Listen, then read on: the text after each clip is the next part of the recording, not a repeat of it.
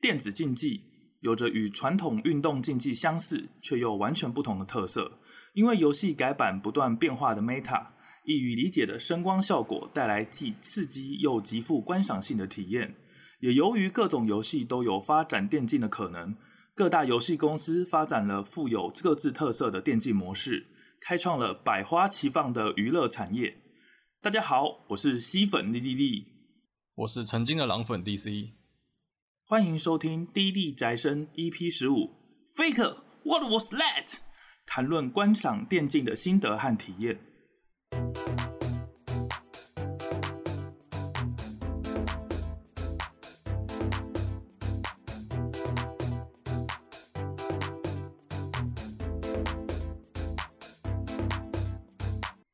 那我们今天这集的标题啊，这个只要有看 low 比赛或是有打 low 的，应该都听过 Faker 嘛。嗯，Faker 是韩国职业选手，可以说是 LOL 之神吧。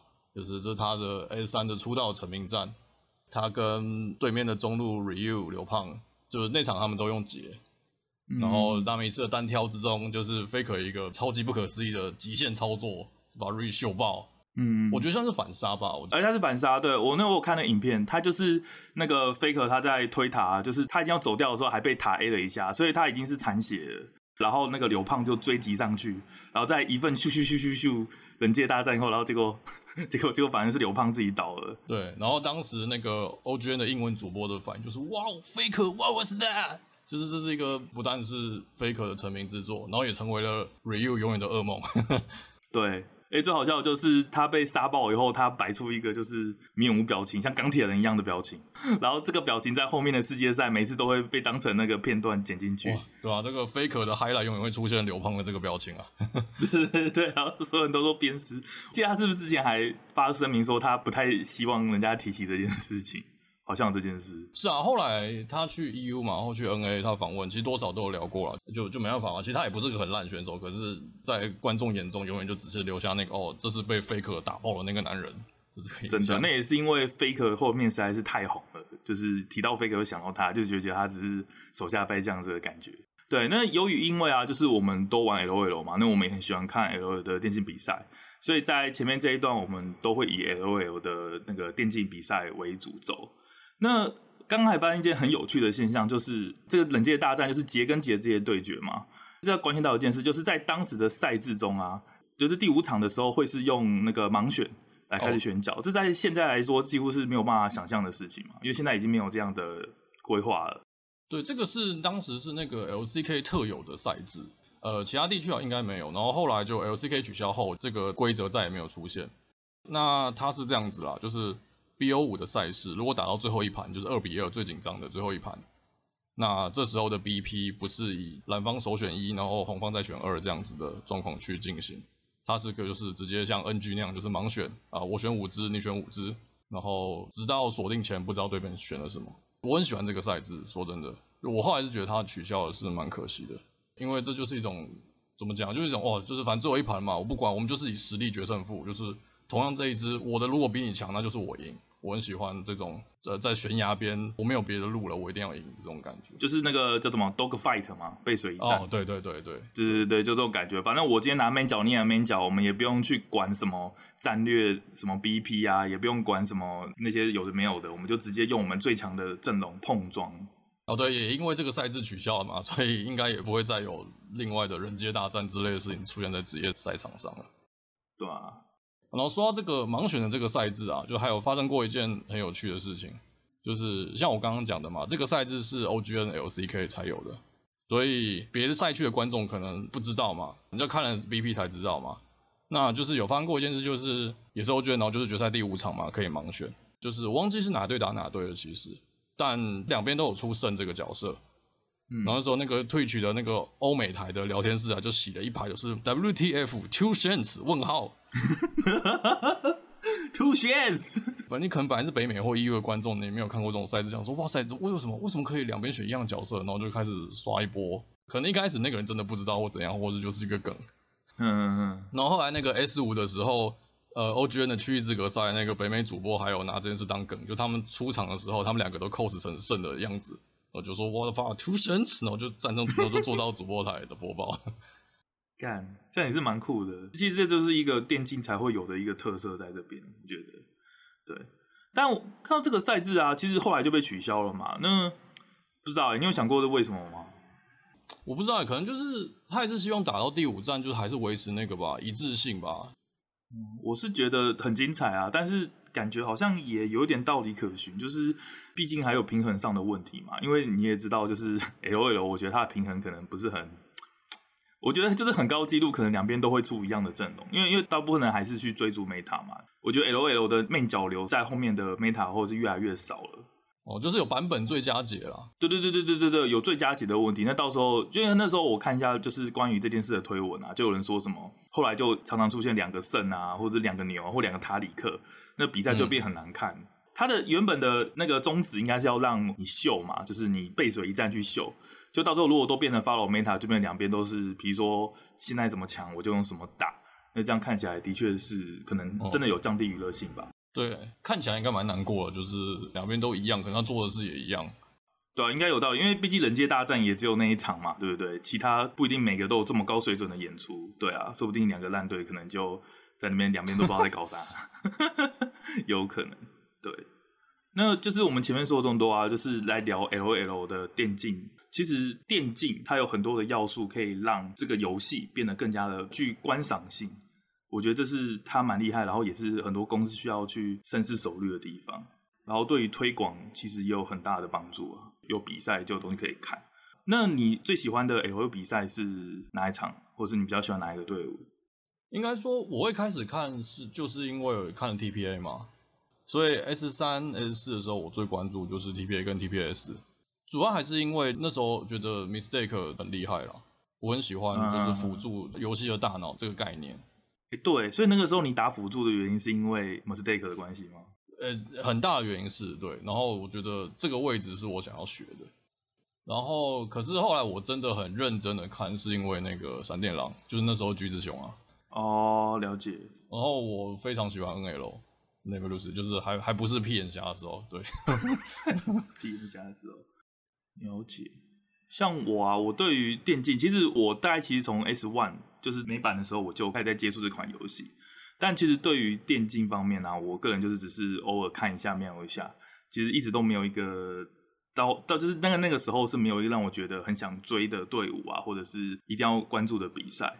那后面是直到那个 S 四的时候，就像我自我介绍讲的嘛，对不对？我是个吸粉。但我要先讲一下，其实我原本也是吸黑。因为在早期的时候啊，就是西门，大家可能知道，就是他在邀月斗罗以前，他就是一个算是高端玩家嘛。那他也常常去冲击那个排行榜天梯第一嘛，对不对？那我是不知道实际上如何啦。就是那个时候我看到一些吸黑的文章，就是说他就是为了胜利可能不择手段啊，然后甚至是可能跟对面的讲好什么让他分之类的。这当然没有证据啦，只是这些推文让我对西门这个人其实印象是非常差。对，就是这当然只是谣传啊。那我就是心里中一种，他是一种屁孩的那种形象，你知道吗？就是放荡不羁啊，然后只靠着技术往上爬那种人。对对对，所以我开始其实也蛮不喜欢西门这个人的。那尤其是到 S 四的时候，S 四的时候他打到世界赛嘛，对不对？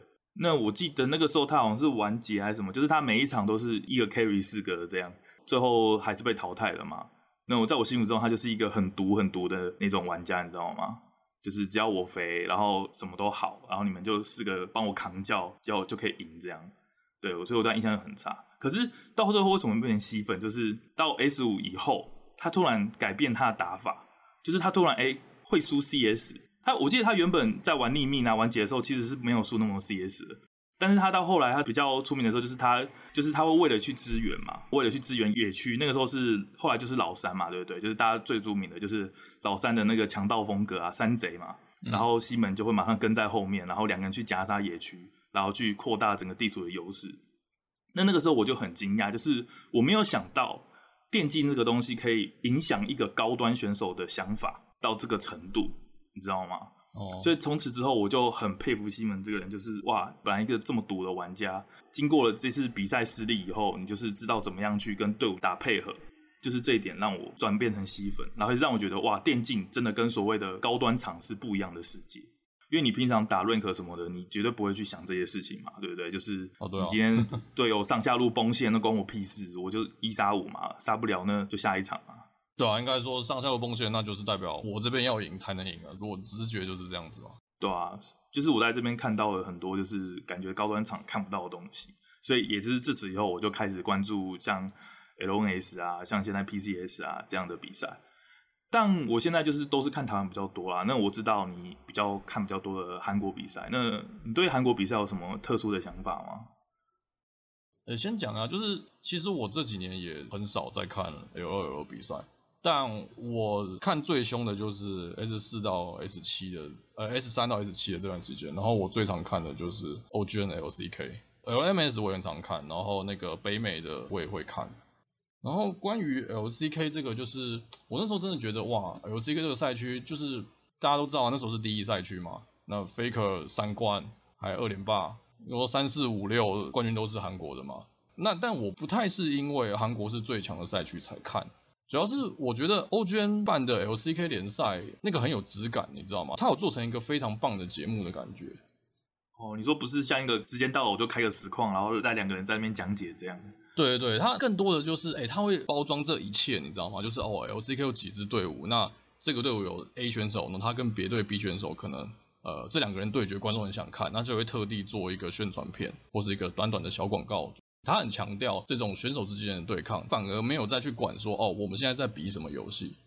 哦。就是很很厉害的是，那时候的宣传片里，你很少看到就是游戏本身的画面是什么，但是都会有选手穿着队服。然后对峙嘛，或是谁跟谁是搭档啊，像是那个 Prey Gorilla 就是经典的搭档这样子嘛，制造队伍之间有那种世仇的感觉。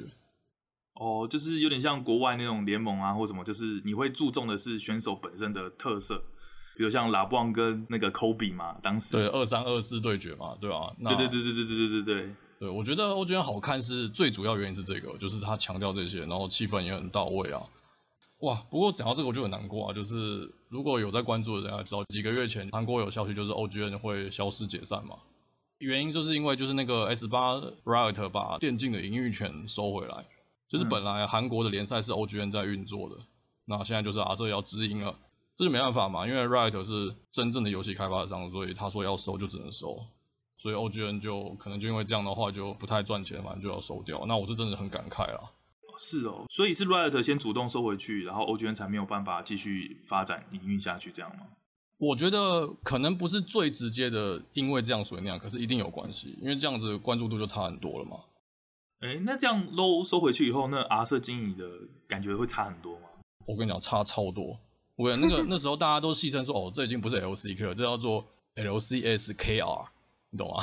LCSKR 是什么？大家都知道嘛，就是 EU 跟 NA 赛区都是 Riot 直营嘛，就是旧的名字一边叫做 LCS EU，一边叫 LCS NA，就这是欧美赛区就是这样子分，它其实都是一个系列叫 LCS。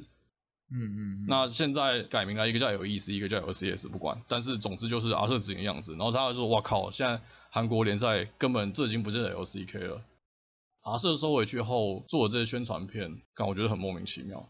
就像我刚刚讲的嘛，OGN 做出来的是强调选手之间的关系，谁跟谁打有看点。我最有感触的是有一季是那个马令从 LPL 回韩国，那个宣传片就是他跟 Faker 对峙，因为他们 S 五时候是队友嘛，是队友，对，没错，对啊，就是 OGN 很会包装这件事，但是阿瑟收回去后做的宣传片就真的哇，我真的是看不懂，就是一堆意义不明的特效飞来飞去，然后我也不知道到底有哪几支队伍，选手还 cosplay 拿剑拿枪的，都戴什么头盔。啊，你感觉就只是那个选手是一个那个 nobody，你知道吗？就是他只是负责拿花束敲键盘的那个人。我就觉得说，这不叫做赛事的宣传片啊，这只是游戏广告而已，你知道吗？我真的是哦，对你这样讲，真的蛮有那个感觉啊，好可惜哦。以一个观众角度来讲，我说真的啦，就是 S 八的时候啊是把电竞权营运权收回来的这件事，在我心中啊，是比当年冠军被 LPL 拿到。更让我感受到，我的韩国 LOL 的王朝就在这一季结束了。哎、欸，真的哎，我觉得对于韩国的 LOL 电竞产业应该是非常非常大的一个重击，对啊，而且那个还有那个啊，像我们开头讲的 Faker 嘛，Faker 其实现在也算是看一场少一场的状况了。哦，是啊，他 S 九后到现在其实就真的很不稳。他现在就是神主牌的地位，就是观众一定会想要看他上场，但他能不能像当初带领拿到冠军，是打上一个很大的问号。而且我发现，可能这几年才开始看比赛，就是你问他说：“哎、欸，最强的韩国中路选手，你觉得是谁？”他可能会打 Showmaker 啊，或是 Doing B，、嗯、你知道吗？可能就不会出现 Faker，因为这几季就是就没有 Faker 嘛。呃，对啦，但但这也是没办法，是因为如果大家可能都知道，就是。电竞选手的生命差不多就是到二五二六就会开始往下滑了。嗯，那对你的精华就是在二十岁上下。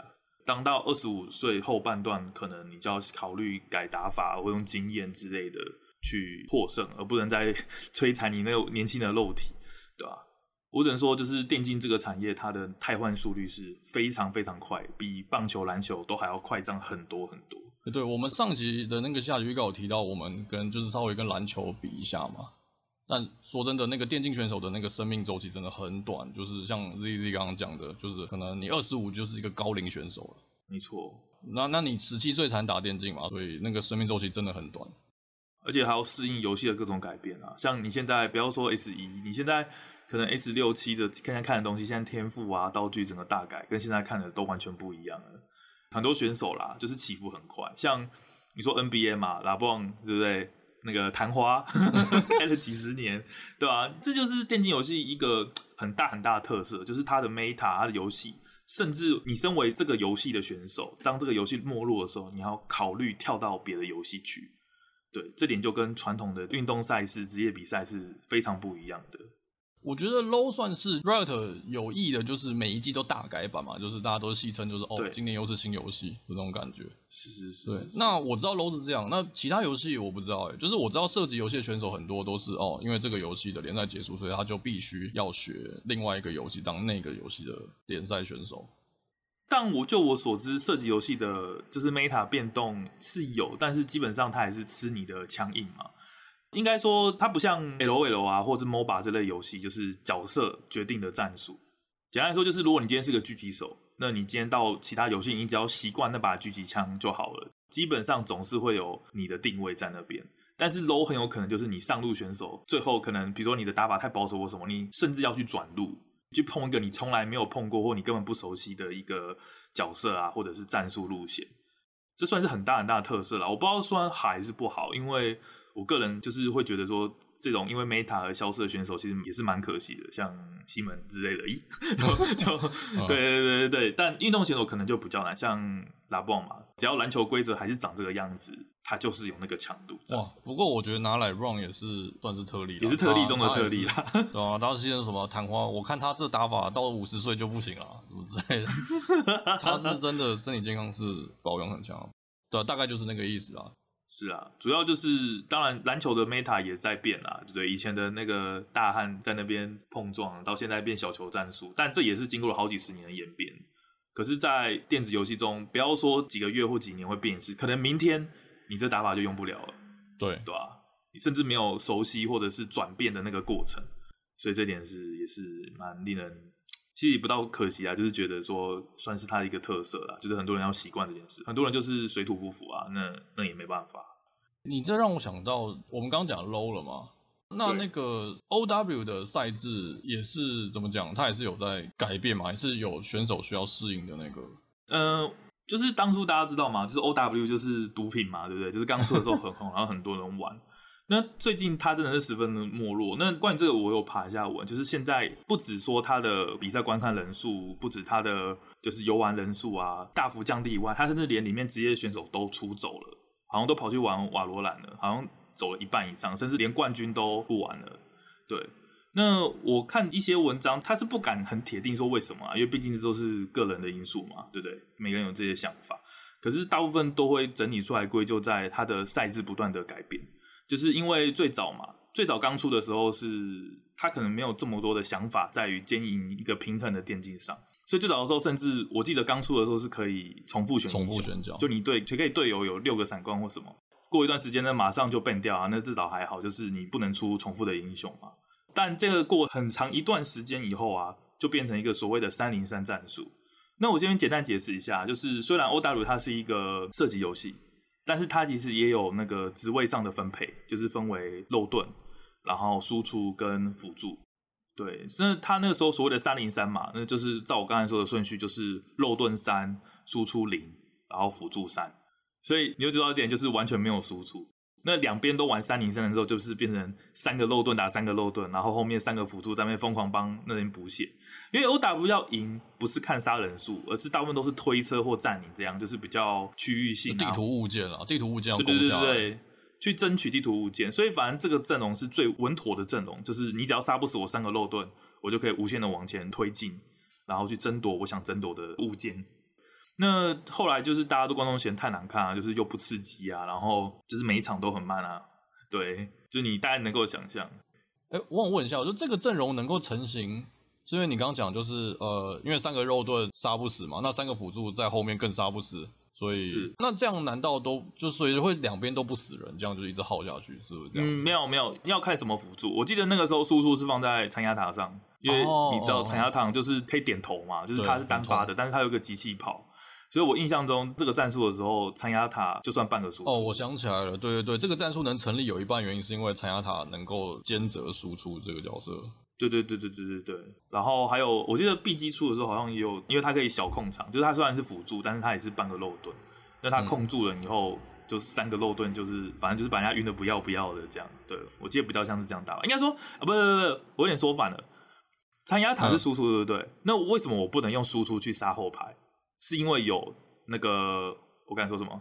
哎、欸，你说 B 机吗？对，是因为本来还有一些闪光跟那个原始玩家，但是自从 B 机一出现，都不用玩了。你敢靠近我后排，我直接盾晕你，你就直接炸掉，直接软皮直接炸掉，完全没得反抗。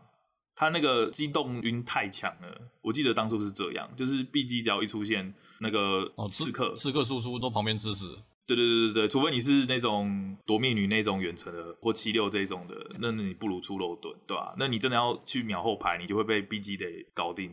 嗯，哦，然后偏偏这游戏又没有变角机制，但是那是另一回事了。对，现在好像最新的比赛有了，但我没有去爬文，哦、就是后来又有说有变角了。那反正我是没有在看了啦。对，那回到刚刚说，就是就是三零三是一个很确实，然后胜率很高的战术。可是当比赛变难看的时候，官方最后还是不得不出手，所以他就变成说比赛一定要二二二，就是两肉盾、两输出跟两辅助。那这样就搞得很多人不爽啊！就是他已经熟悉三零三这么久了，然后又要搞这个，哦，这是一个很大的版本改动。对对对对对，而且是永久性的，所以就造成很多人说，干，那我不如回去对枪去玩瓦罗兰或其他 CSGO 啥的。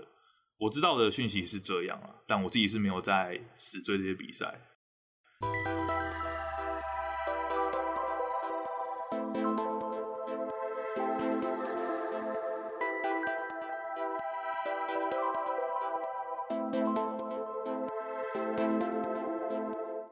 那像我们刚才已经聊了很多关于 LOL 跟 OW 比赛嘛，对不对？那我现在要再特别讲个游戏，就是我之前说我非常喜欢的即时战略游戏，就是《星海争霸一》，然后注明是一，对。那说到《星海争霸一》啊，就是我不知道是有多少人玩过，因为我周围是没什么人玩啊。那我反倒是就是有人推坑我玩，然后也教我怎么样看比赛。那那时候我就认识了，就是现在应该好像还是有很多人知道的，就是 Boxer 人族皇帝。那当初其实我对星海这游戏不是很了解，因为那个时候我身边的人大部分都在玩《C 帝国二》。那我也知道我自己没有办法去做这么多细微的操控或那些战术分配什么，我就是我很不擅长玩 RTS 啦。可是当我看到那个 Boxer 的比赛的时候，我内心是非常震撼的。星海有三个种族嘛，就是异形、神族跟人类。那 Boxer 就是人类皇帝嘛，所以他就是一个使用人类的玩家。那在那个时候，大部分都认为就是虫族就是快攻嘛，就是侵略然后很进攻的种族。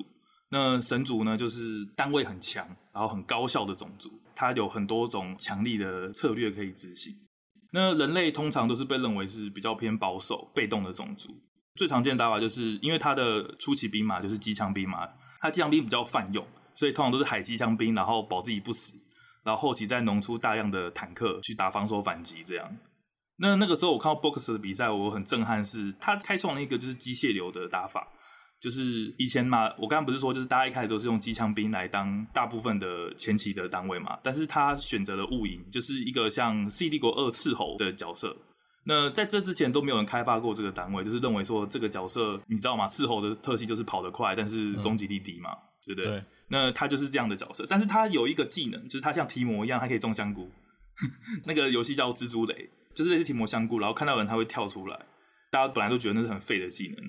结果他就开创了一个，就是几百台蜘蛛雷，呃，他可以海几百台雾营，然后直接冲到你家去，然后全部放满蜘蛛雷，然后你只要剩一个兵就直接被炸爆这样。然后这个时候呢，他后面的坦克啊，然后跟其他兵种就会慢慢的往前推进。他为什么被叫人类皇帝？就是他的打法充满着霸气。你想想看，我刚才不是说人类就是打很龟缩的战术，想办法龟到最后，可是他不一样。你看他永远都是一步一步的往前推进，就是我今天打完一个小会战以后，我坦克就架一排。然后后面坦克就跟上去，就像帝皇出征的那种感觉，我是觉得非常的帅。就是他的人族看起来跟我玩的不一样，这种感觉。对，没错，他的人族跟一般看的不一样，就是一步一步的把你压过去，然后你没有任何的时间点是找得到他的空隙的。那他那个时候还有一个很有趣一点，就是他开创了一个叫空投打法。这个技术可以说是由他去开发出来的。那就是说，虽然每一个种族它都有运输兵可以运到敌人的后面嘛，但是其实，在那个时候会被认为说人类的单位很不适合被运输，因为古早星海它的引擎是比较阳春的，所以你常常看到就是运输机它点地板，它会依序的降一个单位，就是咚咚咚咚，它可能把十二个单位全部放下去，可能就需要五到十秒了，那这时候敌人就马上就把你歼灭了。那那时候它是有点像利用游戏的操作 bug，它可以把一次把所有的单位在一秒内全部放下去。那那是怎么达成的？手速为是用是对，它是用很快速的手速，然后去取消它放下去的那个动画。哦。然后再加上人类的坦克嘛，就是最核心的部队，人类坦克架起来要时间，就是为什么之前没有人会打这种偷家战术，因为你运坦克到后面，然后你咚咚咚，然后放下了十个坦克，然后再等它架起来，可能过程就要十秒钟以上。你马上就被歼灭，但是他的这个做法把前面空投的时间给完全抹去了，所以就在当时就造成一个很大很大的轰动，就是说，我靠，从来没有人想过去取消这个攻击动画，然后来达成没有人想过的坦克空投战术，就是波克瑟做到了。那个时候啊，就是在韩国基本上是引起一个非常现象级的一个的事，就是你现在看到韩国，大家提到韩国电竞都是认为它很成熟嘛。然后都是一个联赛的感觉啊，就是说不会像台湾好像就是东凑西凑弄个主播台。草今年还是草创期的感觉。对对对对对对对，就是永远都有感觉。但是韩国大家都觉得他那个很成熟，就是从 Boxer 开始的，哦、就是 Boxer 让所有的玩家对于电竞这个产业产生了希望。应该说他当时实在是太红了，所以甚至就是他还会为国防部代言，这样就是可能海报上就是印着他的头像，哇，就是已经是个现象级。国家之光。对对对对对对对。这也带动了之后所有的韩国电竞产业，就是很多人都说他是电竞乔丹，对，就是乔丹可能不一定是真的最强，他也没有像张伯伦一样拿一百分啊，对不对？然后也没有什么 logo shot 什么的，但是没有乔丹就没有后面的 NBA 嘛，就推广，就是让这个产业到另一个高度。对 b o k e r 就是扮演这个角色。我觉得听起来就是他，你说他的这个取消这个战术嘛，就是让大家知道哦，我不是一个普通的高端玩家，我是职业的。是是是是是，我跟你是完全不一样。后那后面就是因为这件事情，就是掀起一份热潮嘛，所以后面才有这么成熟的培育体系。因为我之前听人家说，就是甚至韩国有一个方法是去休学，然后去加入那个电竞培育的机构，然后就是每天去网咖打比赛，这样如果你打上去了，他才愿意培训你。嗯，就是有一个比较成熟的培育机制，不是说像台湾 LOL 就是找高端嘛，然后我就 email 听你说你愿不愿意加入我们战队，嗯、对吧？台湾我知道应该比较像这样，对，啊，这这个就这可能有点跑题了，但反正就是就是韩国电竞培育的产业是真的很成熟啊，就是从下到上，我从一群素人里我要怎么挖出我觉得有潜力我可以培养的，那到了说哦好，我有一群愿意培养的团队跟我想培养的人，那有没有这个环境跟资金给这个待培育的新星一个健全的环境？不要说什么啊，万一。诶、欸，就是这毕竟是一个跟去受高等教育完全不同的选择嘛。那你要怎么说服父母说，哎、欸，你小孩现在不要去念书了，你让他来打电动，他以后会赚大钱。你要怎么，你要怎么说服这件事？就是韩国这个做得很好，就是让他保障说，哦，你来这条路，这是一条正规的职业道路。你这样子下去，只要你有天分，我认为你是有这个潜力天分的，你可以安心的在这个受训环境中成长，而不是说，呃啊，好，我现在就是背水一战，我可能失败就是要像西门那样睡网咖什么，就是这种之之类那种事情。就是韩国在这方面是做很成熟，所以他们才有办法一直从素人那边挖出来，然后成为一个呃，不管是娱乐上很强，或是实力上也很强的那个电竞产业的国家。对，就是他们把它弄得像技校一样嘛，就是他让社会大众对这个产业是有希望的。那同时他们的资源啊，就是会源源不断的，所以就不会像台湾一样，就是。拿冠军那一年就是 TPA 元年吗？就是 LNS 元年嘛，对啊，就这种感觉。台湾就出现过嘛，就是 TPA 冠军那一年就很明显就是，哎、欸，机会来了，就是有想进入的人很多了。就像你刚刚讲，就是 Boxer 可能带进了很多年轻人，就是哦，很想要投入这个产业的的人这样。新秀啊，或幼苗这样。可是整个大环境可能就就后来就是台湾就没有做的很好，大概是这样子嘛，对吧、啊？是。这个这个其实如果如果有贝克台的观众一定听过贝克开喷这件事，他其实开喷过很多次。嗯，你说关于 Garena 经营，就整个台湾的风气。对对对，他也不是在怪 Garena 或怪谁，他只是讲说规则上有太多，就是让有一些心怀不轨的人能够趁虚而入。他举例就是说，比如说那个电竞系这件事嘛，就是最后补助的钱都到了那些不应该拿到这些钱的人手上。所以也不是说政府不愿意做，可他们就是没有做好，你知道吗？就是资源都没有集中，或是给该给的人，所以造就这种状况。他的论点大概是这样子。我我懂，我可以理解，就是政府他其实不是说不愿意给这些资源，但是他们可能没有去深入了解这个资源缺少的到底是什么。就最后他们沦为一个形式，就是啊，你申请我就给你补助。那可是谁来申请呢？那申请的这件事情对电竞真的有帮助吗？这件事情都是政府应该要做的功课，而不是说啊，我今天一个阿里不打的东西跟你要申请然后补助，就跟领什么艺文补助什么一样啊，不是很多人开玩笑说什么，很多人是什么以艺文补助过活什么的，对吧、啊？就是我也不管，我就是只要有作品就好了，这样，这真是蛮可惜的，对吧、啊？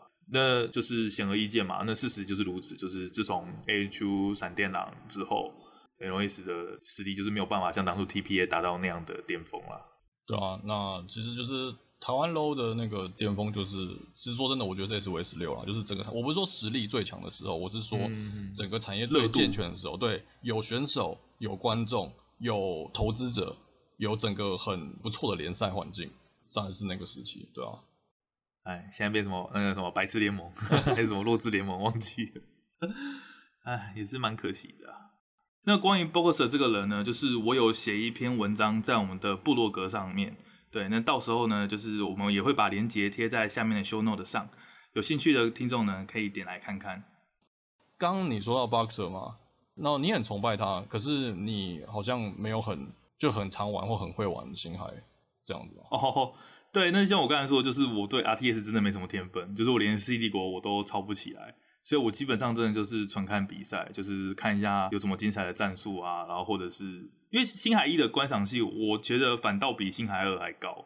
在星海一，它的单位啊，就是每一只角色感觉都有它的定位存在，就是就是其实是最烂的兵种。像 C 帝国二好了，你不可能到帝王时代还在发什么斥候去打人吧？嗯，对不对？你一定是往上升。但其实星海一不一样，星海一的基本兵一直都是最核心的东西。就你可能到大后期，就是你有很多科技研发可以让你基本兵变得强。